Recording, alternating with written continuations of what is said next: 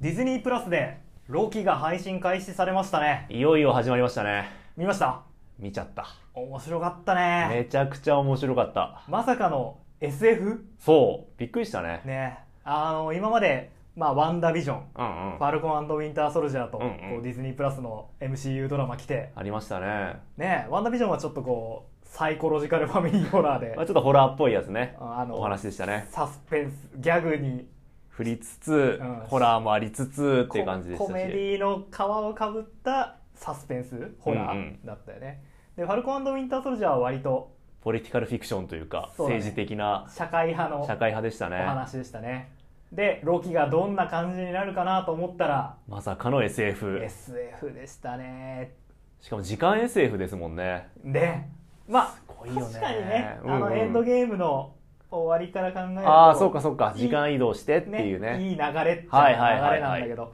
やっぱり時間変異管理局うんうもん。うこのフレーズだけで ワクワクしちゃうよね。時間変異管理局ですよ。どんな作品でもさ時間変異管理局っていうのが出てきたらさ、うんうんあ面白いなって思っち ゃいわゆるタイムパトロールっていうう役割ですもんね。えやっぱ幼い頃からさ、うんうんや。っぱそういうワクワクをあ刷り込まれてますよねあ、あの青い猫型ロボットによ って。よってねえやっぱ時間変異管理局とかって言われたらドキドキしちゃうバックトゥーザフューチャーとかもね、あありそうまだすし。ねもう時間 SF っつったら面白いに決まってるだろうと確かに。もうそれだけでね。もう約束された名作です よいやーこれからしばらく楽しみだ毎週そうですね、毎週楽しみできましたね。うんまたなんかちょっとこう不条理逆っぽいというかそうだね、単なる SF というよりは、まあ、ギャグ、不条理ギャ グ、っぽいところはあってね巨大な官僚組織に翻弄される男みたいな、あーまあ、コメディとしてはよくあるシチュエーションかもしれないけど、まあ、不条理ギャグでしたよねあ。ー面白かった。いやちょっとロキに感情移入っていうか頑張れっていうう気 ん頑張持れちにやっぱその、巨大な役所仕事によって苦しむって、大いなるあるあるだしね。 なんかねやっぱ共感しちゃうというかね多くの人が共感できるところですよね。かわいそうだったもんねあの時間変理管理管理局のさ、うんうん。内装もさあ、なんつうかレトロフューチャーっていうそう、洒落てましたね。なんかえっ、と変なモニターがついた、うんうん。えーロボットにはいはいはい。服を脱がされるロキかわいそうだったな、かわいそうだったね。機械的にどんどん処理されていく。うんでなんか喋った言葉がさ、うんうん。紙に印刷されてこああ、出てくるってシーンあったね。うでサインしろとうんうんうん。あんだけテクノロジー発展してんの にあサインは必要なんだサインっはて必い要うなんねだ。あ、確かにね。紙で出すんだみたいなそう紙の資料とかね、ブラウン管とか、あとテープか。あテープそうそうそうそういうちょっと昔の技術を使った未来世界みたいなうん独特の雰囲気ありましたあよっね。たねいいよねあのギャップというかなんというかうんうんね、なんかそのこうロキにさ首輪みたいなのつけてさ、はいはいはい。あの時間をロキの時間を操操作作しするてたけど、うんうんすごいビデオテープっぽさだったもんねまああ、そうね。手今の元のリモコンで動巻きかしてま戻ししったてなね。いからね、確かに。うんもう今頭出しの時代だからああ、確かに。巻き戻しとかないもんね。確かに。あの辺もレトロフューチャー感ですね。なるからあと、絵作りというか うさ、んあの、今回のロキ第1話って、ほぼ全部部屋の中で話が進んでったじゃないで すか。そうね一瞬砂漠とか行ってたけ ど外行くけど、ほとんど部屋の中での会話で進そうむっだていねうお話でしたけうど、んその部屋の中の内装というかさ、うんあデザインもう、んやっぱちょっと昔の未来ですよね。そうですかこう、まあ、左右対称で真四角の部屋で、天井に照明がいっぱいあるみたいな。ああなるほどちょっとキューフリックっぽさみたいなあ、そうか、そうだね、そうそうそあーう。確そかうにいう建物の内装みたいな美術うんすごく良かったなって思いましたあね。ーやっぱ建築ってさ、うん僕思うんですけど、うん SF 作品って結構大事だなと思っていはいて、はいそのなんか SF の、まあ、いわゆる嘘じゃないですか。うんその嘘の世界をどうリアリティ持たせるかっていった時に、うんまあ、建築とか、まあ、部屋の中うんみたいなものにどういうデザインするかって結構大事だなと思っほてて、うあの伊藤計画の小説で「ハーモニー」ってあるじゃないわかりですか。ますわかりますあれの映画版うんはまあ、アニメ映画あるじゃないですか、うんあれって建築家の内藤博っていう人がい都市計画デザインで参加してるんですよへえあプロの建築家がそういそうなんうデだザインを作ってそ,、うんれでまあリアリティをまあ高めようとして いるへえのかのかなあでもまあわざわざそうやってそう建築家を招いて、街をねそうそうデザインに参デ加ザしイてンてしだたかんだらそういうのを考えるとそのロッキーの今回のデザインみたいなのもすごく魅力的でしたよねああーまあきっと一流のスタッフ揃ってるんでしょうねねえお金かかってそうでしたねあーいやいいですね なんかねあの本当に役所なんだよねうんうんあそこね、その組織の動き方とかねあー人間の配置とかねうん、でもまあロキが本当かわいそうだったなそうだねなんか彼がさう、んうんやりたくてさその時間軸を超えてしまったわけじゃないじゃんそうだねあれ別にロキはそれはまあそうするだろうなっていう不ね可抗力ですよねアベンジャーズが悪くねと思っちゃってエンドゲームでやったアベンジャーズの行動によってロキがね 時間変異管理局に捉えられるっていう、これロキは別に悪くないとこありますよねアベンジャーズはあれだよねこう時間を変えるんだけど変えないみたいなよくわかんないこ う謎理論でなんか謎ね理論でなんとなく許されたけどロキはロキがなんかその時間の流れから追い出されたみたいな感じでしたよねそうだねアベンジャーズが、うんうんまあ、過去に戻ってちょっと介入したせいで、うんうん本来進むはずだった時間からまあずれちゃったずれちゃった神聖時間軸とか言ってましたもんね怖いよねそのさ正しい時間軸があるっていう考え方でさいやもう恐ろしすぎますよねねえふふとした瞬間にさ「いやあなたの歴史は正しくないんで」って修正にやってくるんだよねでそのその時間軸多分あれ破壊してるのかなんかねあそうそうそうなんか変ななんか選定するみたいなこと言ってました言っもてんたよねなんかこうピピピピピってこうだいぶだいぶずれたなみたい ななんか最後煙出す装置みたいなのを修正する機会を置いて去っていくからだから無限に分岐しないようにあの人たちが調整してんだ処よね理してるんでしょうねうん怖っ申請時間軸の申請ってどういう字書くんだろうあれあれじゃないあの神聖ローマ帝国の神聖じゃないあ神の神神に聖りあはははははは申請神ね聖確か字幕だとそういうふうに出てた気あがあす本る当ああ字幕で見たんだうんうんそっかなんか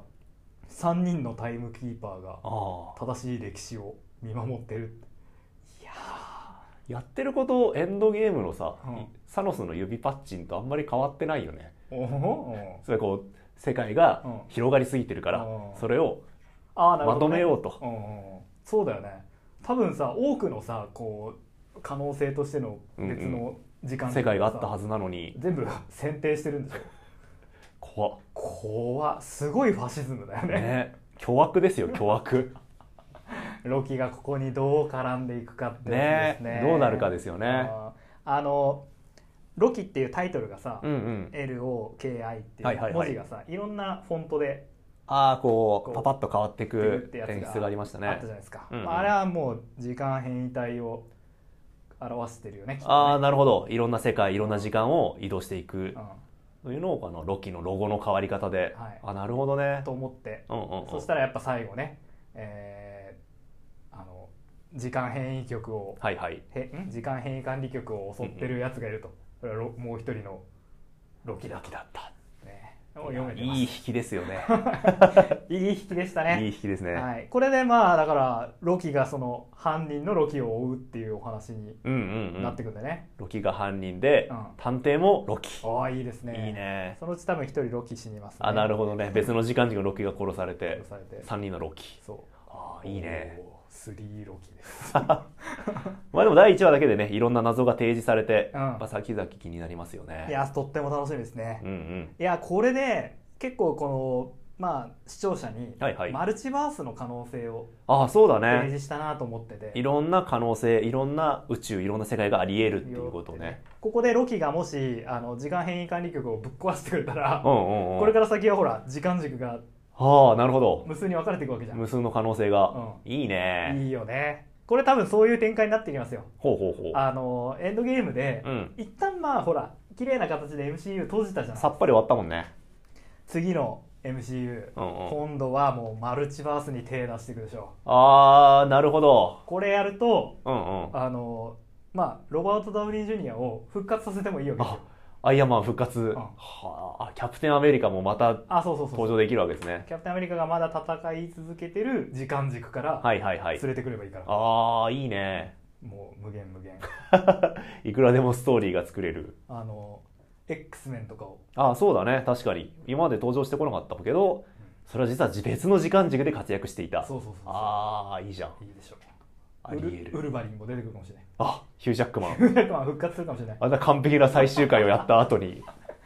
見たいかって言われるとあ分かんないなこの2つの気持ちがあるよねあーめめっちゃ見たい気持ちもあるしうんもうやめてやれよっていう気持ちもあるわ あのローガンが素晴らしかったがゆえにねえ老眼老眼名作でしたからねあーまあでも別にいいんですよローガンの前の時間から連れてくればいいあなるほ どねでもそうかやっぱディズニうん、うーんが、今資本なんだよね、そうですね MCU ディズニー持ってますよねあってことは「スター・ウォーズ」混ぜることも不可能じゃないまさか別の宇宙から別の時間軸からっつってうアナキン・スカイウォーカーを連れてくるそおおー盛り上が るねうすごいなめちゃくちゃだな あーでも何でもありだねそうするとねいいねだからピクサーのキャラクターをねあ連れてきてーあのアナ雪とかディズニープリンセスを連れてきたあらあいいじゃん雪をあ確かにアナ雪とかね X メンっぽさありますよ ねそうだよねアナ雪の世界観さなんかあのアナじゃなくてエルサエルサだけなんかあでも風の精霊が2に出てきたあそなっんかか風の精霊なんか精霊的なうんうんうやんつらが2に出てきたからエルサも恵まれしコラの学園に通っていたらまた違う人生があーそういうユニバースから来るかもしれないああいいねディズニープリンセスピクサースター・ウォーズうんまあ、あとナショナルジオグラフィックだよねあディズニーといえばナショジオうんああめっちゃリアルな動物とかが出てくるのかな なんだそれめっちゃリアルってなんだよって話だ けどリアルだそわもそもリアルだ わっていうあーでもいいですねもうめちゃくちゃ楽しみですうんうね、いんやーロキ頑張れロキ応援したくなるね応援してくれるなんかさお前はこう引っかき回すのが役目なんだみたいなことはにいなってはいさはいえっとつまり他者を、うんうんまあ、敵敵役として出てきて他者のこう力を引き出すあこう発奮させるみたはいいな,、はいはいはい役割なんだみたいなこととか言われてさかわいそうとお思前はお前の人生の主役ではありえないってねうねえ言ってやるなよそんなことを本当だよねでもやっぱこういうこうストレスというか、うんうんやっぱりこうファシズムというかこう、ね、管理体制がうんうんうんある以上は最後やってくれんじゃねえかなロキは時間変異管理局破壊破壊、いいねうんそしてこうあらゆる時間軸が存在する世界の誕生あでマル MCU が、うんうんうんまあ、マルチバースというかねあの平行世界がたくさんあるっていんうんううんう世界観になれば、えっと、スパイダーバース実写でできるようになる、ーあーなるほどねうつまり東映版スパイダーマンをついに我々は映像でん、おお見ることができるおおかもしれないかもしれないえ俺はあの「アメイジング・スパイダーマン」と か「サムライミマン」のスパイダーマンのつもりでいいあなるほどなるほどあでも確かにそうですね東映版スパイダーマレオポルドンかンレオパルドンレオパルドンかて 鉄十字弾キラーああいいじゃないスパイダーマンが MCU にあこれもありですねありですねこの方向性に行った場合、いうんわゆる映画の「アベンジャーズ」にあたる、うんみんな大集合作品をどっかに作んなきゃいけないわけじゃないですおうかおうおうおうこれすごいお祭りになります よね何百人もヒーローが出てきて次々と倒れていくあの DC でいうところのクライシスみたいなクライシスみたいな登場キャラクター200人みたい な全身体操の大運動会が繰り広げらあーそうれあそうてですよあのスーパー戦隊がね、うんうん199ヒーローやって るんであもうやってるんだやってるやってるすごっ全然大丈夫ですいけますいけます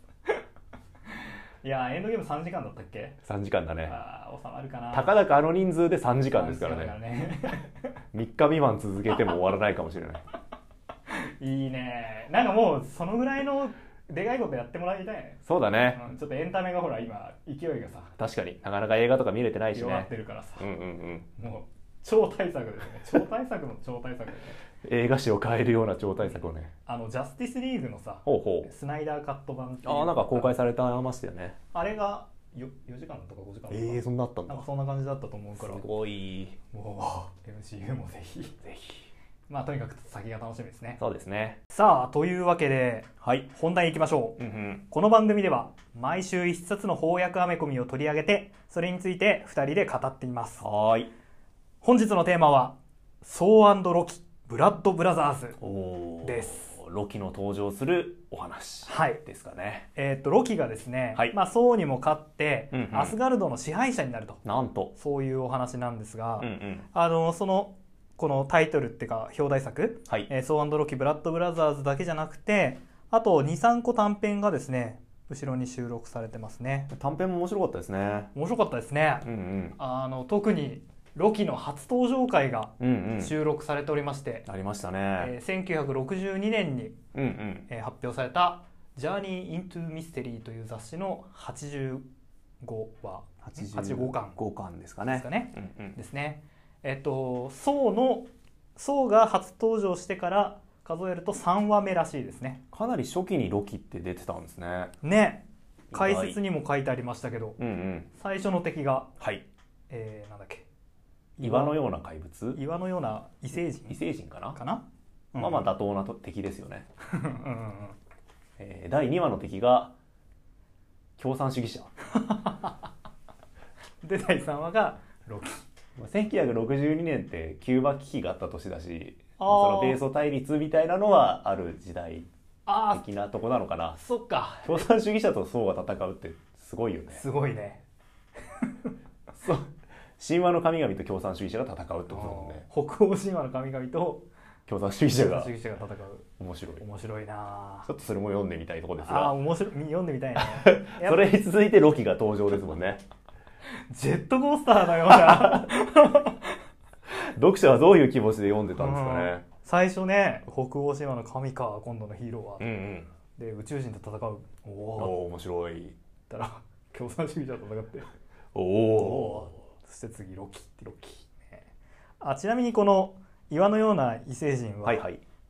ちゃんと後ほど伏線回収というか、うんうん設定拾われてましたねえあったっけあのいやあのラジオじゃやってないんだけど、うんうんあのハルクが宇宙行っちゃう話で、ほうほうえーそれと同じ種族の人がへえ確か出てきたと思うな今のような人たちうんへまあえだからマーベルユニバースのね、うんうんうんにちゃんと存在するああなるほどね歴史に組み込まれてるんだそうですね。まあ、いずれ出会う日が来るかもしれま せん。はい。えっ、と、ロキがだから初登場なんですけど、はいその、まあ、我々はロキ知ってるじゃん。なんなんとなくさ。そうね MCU 映画なんかでねよく目にしてきたしなんだけど、1962年当時の読者は、まだロッキーは知らないはずだよね。初めましてだよねで、初登場、これってすごいね。すごいえっ、と、ロキの初登場なんですけども、はいえー木の中に閉じ込められている状態からスタートです。木の中にいるってやつですなんねか、点線で描かれてますね。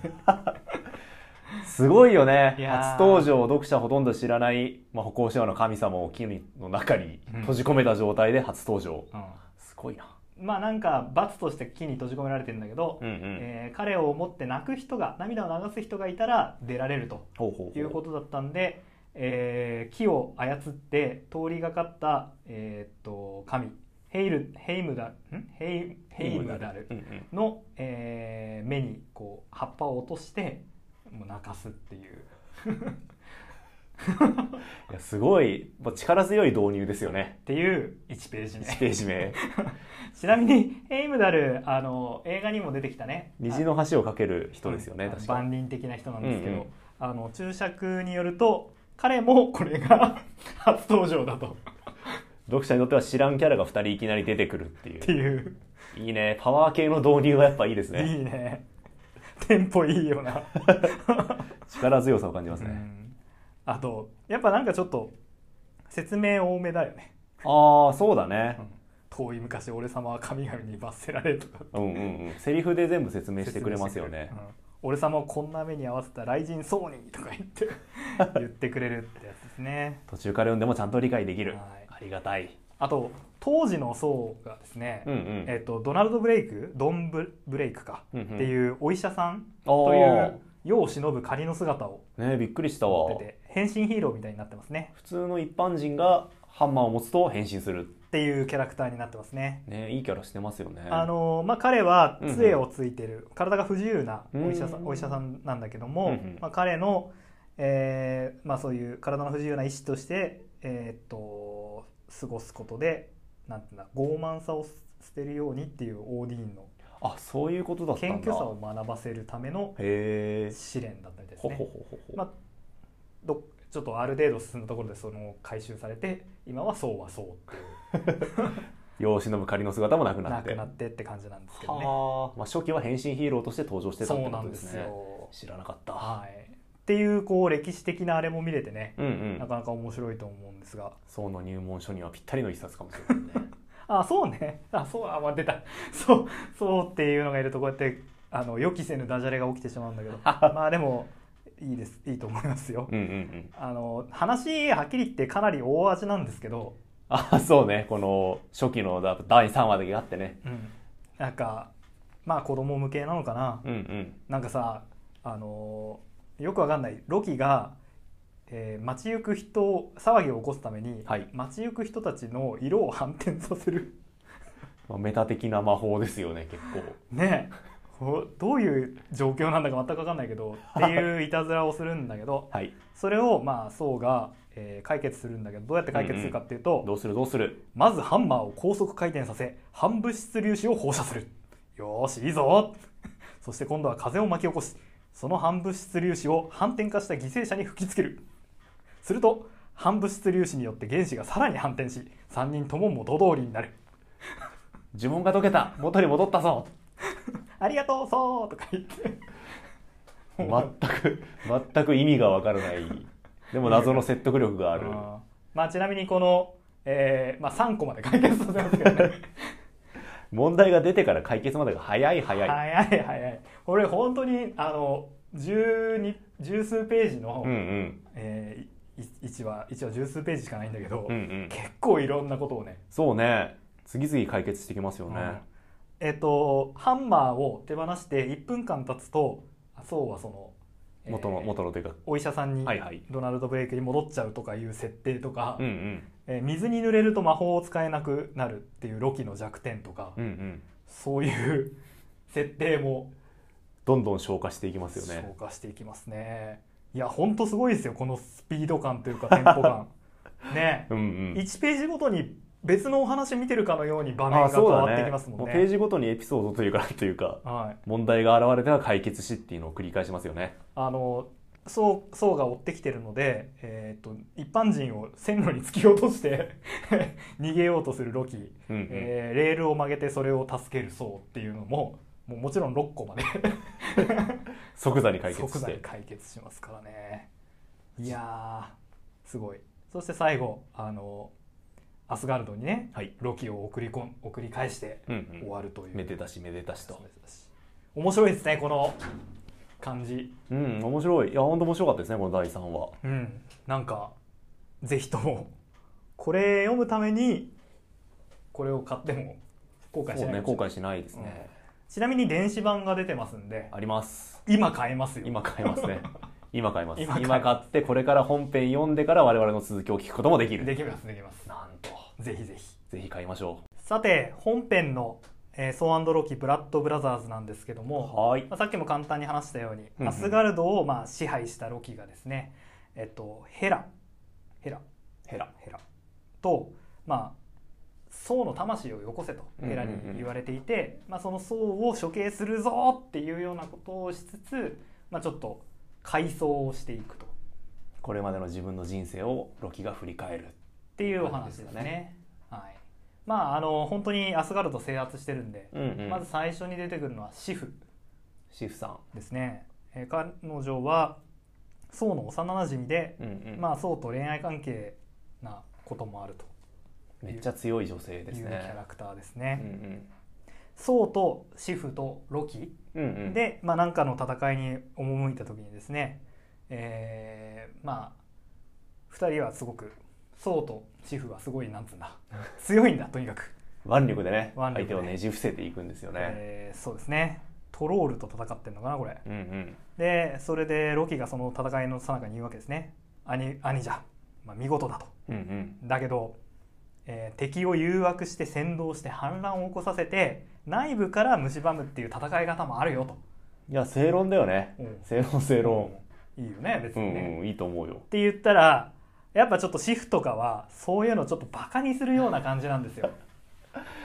やっぱみんな、こう、やっぱ腕力に物を言わせるじゃないですけどね。あーアスガルドはねもう基本マッチョなんですよ貴重な思想が強いですよね。あーマーチズムですよ力こそ強さみたいなところありますよ ね。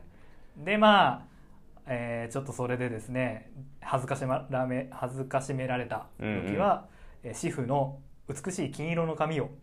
切ってしまうあら。というね、うんう。うんん、で、えーまあでもその後ですねトロールにえー、と漆黒の黒髪を作ってもらって今は逆にさらに美しくなったというような話なんですけどこの話めちゃくちゃ神話っぽいですよね神話っぽいよね。主婦の髪の毛が黒くなった理由っていうことですよね、うんいや神話っぽいわ神話っぽいな元ネタというかあるのかねそうそうそう北欧神話にあるお話なのか、うんうんマーベルのお話なのか 若干区別つかないですよねそう読んでるとわからないんでどっちだっていうのがあり ますけどこのエピソードはすごく神話っぽくて神話っぽい神マ話ーベルオリジナルだとしたらうんいいないい演出というかすごいなって感じだよね今回さ、うんうんあのアートもさちょっと漫画漫画してないっていうかさああそうだねやっぱ独特のね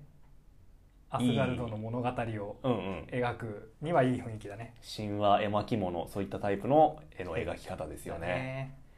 あとさあのアスガルドの人ってさ、うんうんなんとかさんって名乗るじゃん。ああそうそうなんだ よそうなんだよそうもさ、うんうんあのオーディンさん自分の親父の名前にうん「さん」息子をつけて名乗るんですよねねいやいやーやっぱねリベラルな さ現代社会を生きる我々から見たらさちょっとねいや別にねおいい親父の名前名乗ってもいいんだけどなんかそういうさ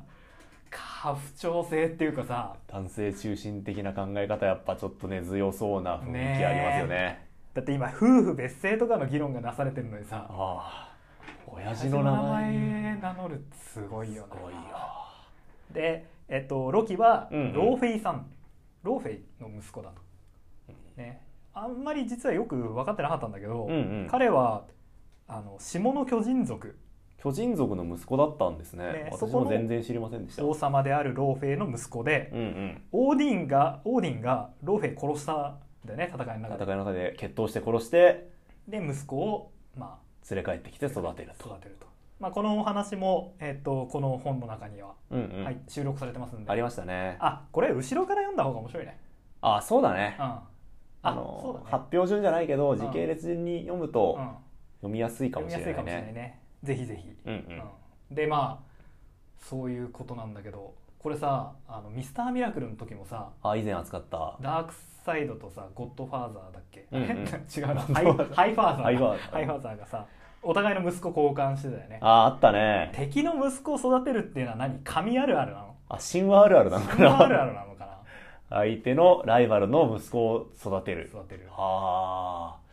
まあ信頼関係養う上では一番単純なというかシンプルなやり方かもしれないよね。まあ人質みたいなこ人と質みたいな。なんかそれもなんかやっぱり嫌ちょなんっだとよねななんかアスガルド、ちょっとね息苦しそうだねいや大変だよねこんなところ暮らすの。いやきついと思うロわキはちょっとね同情しちゃうわ。そうなんだよこれ読んでてもさ、まあ、確かにロキなんかこずこずるいことやってるんだよ、うんうんうん。えー悪い悪役ムーブなんだけど一方でアスガルドもなんか正しいとされるアズガルトの世界自体もちょっとこれどうなのよっていうところが多いか思っらちゃうよね逆にロキに共感してしまうっていうところあるようねん。あるあるあるあのえっとシフの後はボールダーってやつとの、うんうえん。っと思い出話が描かれますね。ボールダーは光の神ですねああすごい。誰からも愛される光の神あーで、えーロキは彼に、まあ、無視されてたと最悪ですよね。もう本当ボールだ何やってんだって感じですけど。いやーねえなんかいいやついないの アスガルドって、ロキもちょっと生育環境複雑じゃないですうか。ん親父が殺れされてね連れてこられた義理の息子。うんでちょっと居場所もないっていう状態ですから、ちょっとボールダー含めてね周囲がもうちょっと気を使っていただいても配慮していただいてもおかしくないよかったよね無視すんなって感じですよね本当だよねいやーだって自分の親父殺したやつに育てられるっていうのもまたなかなかなもんですよね。その息子とね兄弟として育てられますもんね、うんでまああの結構煽られるわけですね。うんうんえー そう煽られるんですよねロキお前はもうどこに行ったって負ける運命なんだぞと言われてマルチバースの自分を覗くんですよ。他の宇宙の自分を見る機会が何度かあるんですよねうん、なんですけれども無数のロキあまたの層、えーそういう無限に存在するアスガルドでうんうん、 えー必ずロキは、まあ、負けてるといや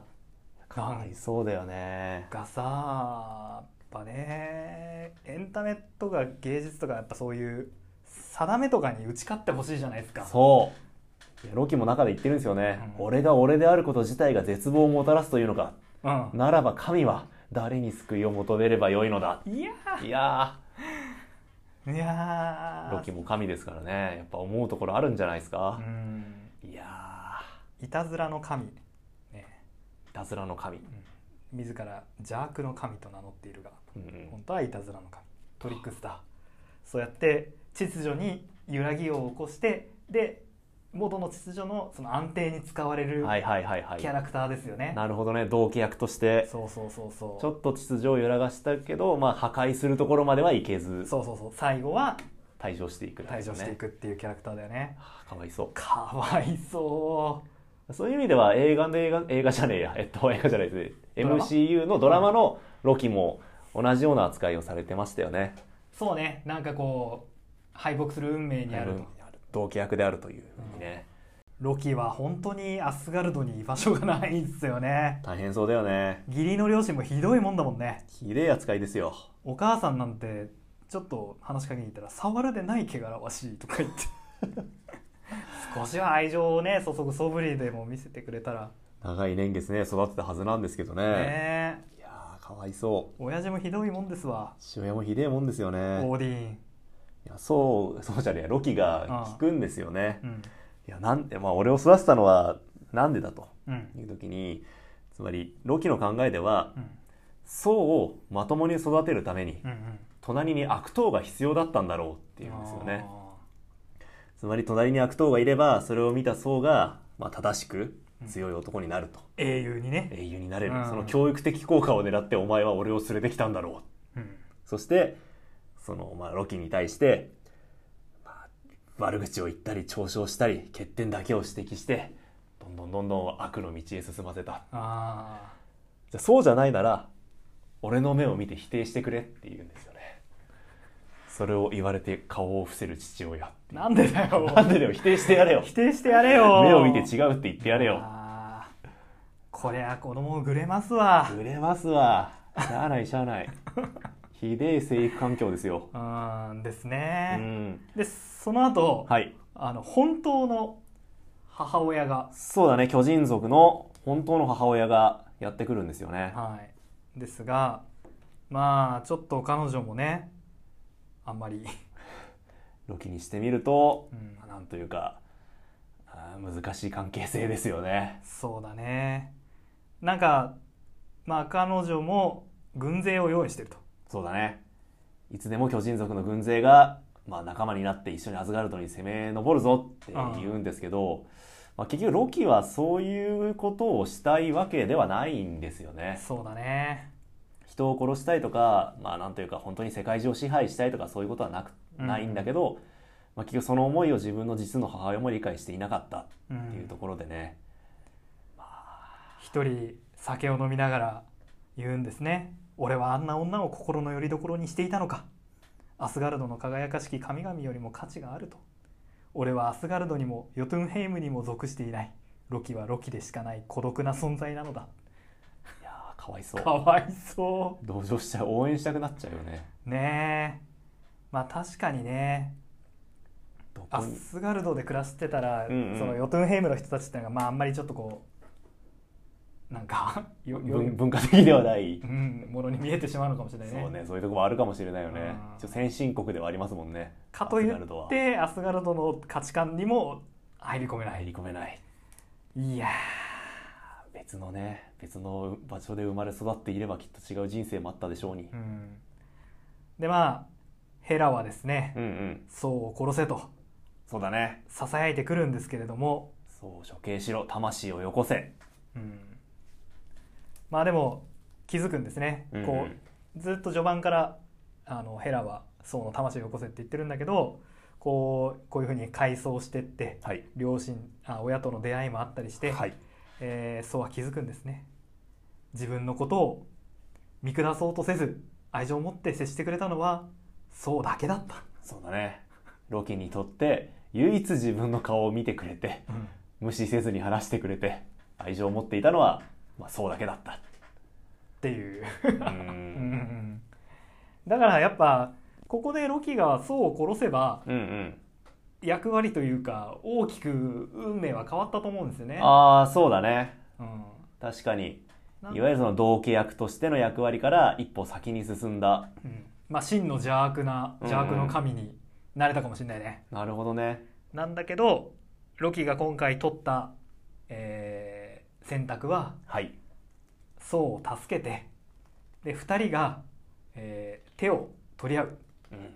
ね、兄弟で手を取り合うことが、まあ、大切であると。新しい世界を作ると、うんううんんうん。 2人で運命を変えようって言うんだけどソウは めちゃくちゃ怒ってて ムジュルニアでハンマーで殴られて。ハンマーで殴られてまあ結局いつもの敗北っていうところにねああ。落ち着いちゃったのかいやー、辛い話ですよなフィンっね。ていう悲しいわ。悲しいわちなみにあのヘラうんうずんっとソウの魂をよこせと言ってたヘラなんですが、はい。実はこれロキでした 自分自身で、うんまあ、自問自答してたってことなんですかね。やっぱりそのソウを殺させようとしてたんソウを殺したくないっていう気持ちが多分心のどこ奥底にあったからそうだね。一方でソウを殺せと、殺すべきだっていう考え方も多分どっかにあったんでしょううね。んそれがヘラの姿となって自分の目の前に現れていうんうた。んうんうんでもロキの姿の方の自分はまあ殺そうとはしてなかったから、うんやっぱり本心としてはそうだねそう殺したくはなかったっていうところなんでしょうかね。好きにするがいいどうやら完治の神を自分自身は騙せぬらしいっつってねかっこいい。かっこいいいやーロキってさ多分やっぱアスガルドの中じゃすごく特殊な存在だねうんうん。あのロキほど自分自身っていうものについて悩んでるやつがアスガルドにいる気しないもんね確かにアズガルドの人たちちょっと自意識とかなさそうですもんね。なんだよ光の神で誰からも愛されるとか ふざけんなよ光の神を全員が愛する社会って思うと結構辛いもんがありますよねあー。光の神を愛せない人もどっかにいるはずなのに、ねそんな奴はいないわけですね。そうねだからやっぱちょっとこう我々人間うんうん。の悩みとかはさ分かんないよ神には、あー全くピンとこないだろうね。うんなんでって感じだよねあー全然ピンとこないだろうね。確かに。そんな中ロキだけが自分とはみたいな、ロキとはちょっと会話成り立ちそうな気はするよね。うん親との関係とかでさ、うんうんうん悩み苦しむってさ、自分の居場所とかねう、んそうそう自分の居場所人間あるあるですもんね。アイデンティティについて悩んでるのは彼だけだよね辛いだろうね。うん居心地悪いだろうねはいというわけで「ソーロキブラッドブラザーズ」でしたはーい。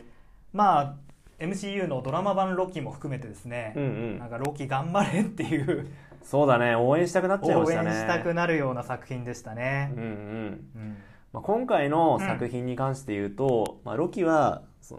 の、いたずらの神、あはいはいるいは道化役、まあはい完治の神とかも言われてるはいかはいは、いまはあい悪賢い神なんて言われてるけど、うんその役割から、こう、なんとかして脱しようとするお話そうだねもがいてましたねもがいてもがいてそのためにそうも殺そうかどうかで悩んだりしてたわうんうんうんけで。でまあ、結果的に見ると、うんまあ、そうはいつもと同じあそうじゃねえやロキはうんいつもと同じようにそうに殴られてうん終わってしまったんですけど、うんこれまあ我々読者の視点から見ると、うんこのロキの悩みとか、はいはい苦しみとか、はいはいあるいはその層を解放しようとか層と手を取り合おうとしていた彼の気持ちとかを知ってるからこのラストシーンが、まあ、なんていうかある種の悲劇としてうん読めてしまうんですよね、うんうんうんそうだねだから普段のロキの道化としてのロキではなくて悲劇の主人公としてのロキの姿を見ることができるはあなるほどだからまあ結果的にはロキはその道化あるいは完治の神という役割から脱することができたなるほどああそれすごくいいですねそうかそうか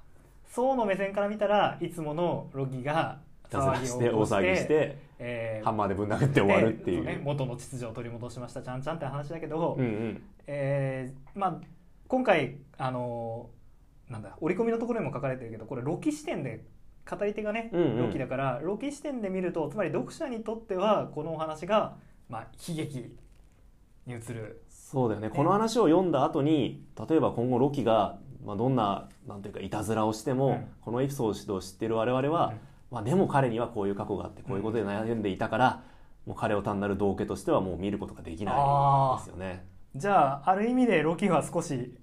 企みが企みが成功し成たん功じゃしなたいで部すか分もあねるってことだね道化の神から逃れることができたんじゃないでしょうなか、るほど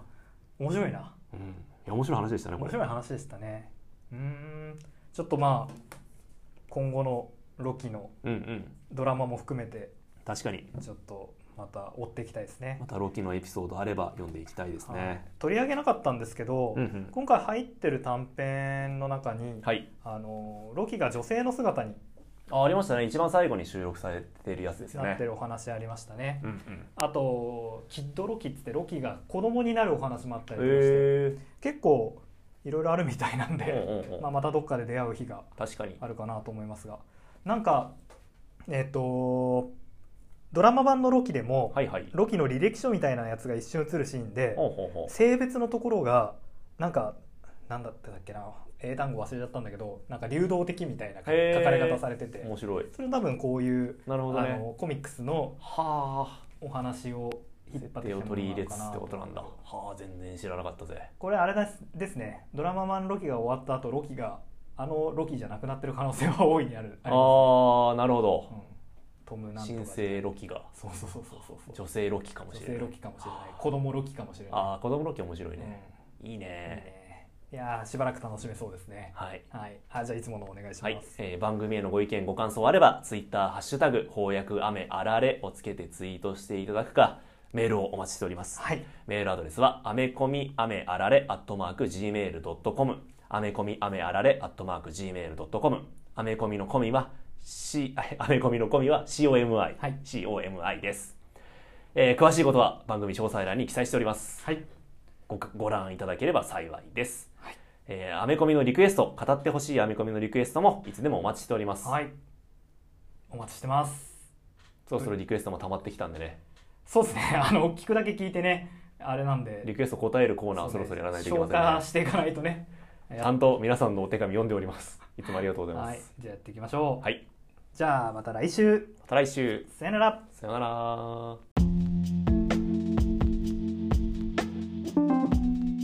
実はですね、うん今回記念すべき50回目です。へえ。皆様いつもありがとうございます。もっとやってる気がするけどね。あ、お気づきになられま した。実はもっと先の回を収録してるので、あら。あの 配信ベースでは50回目なんですけど、うんうん。一緒にこう話話をしたのはもう50何回目かです ああ、じゃあここでこう時間のズレが生まれてるんだ。そういうことですねやっぱ時間変異管理局は必要だね。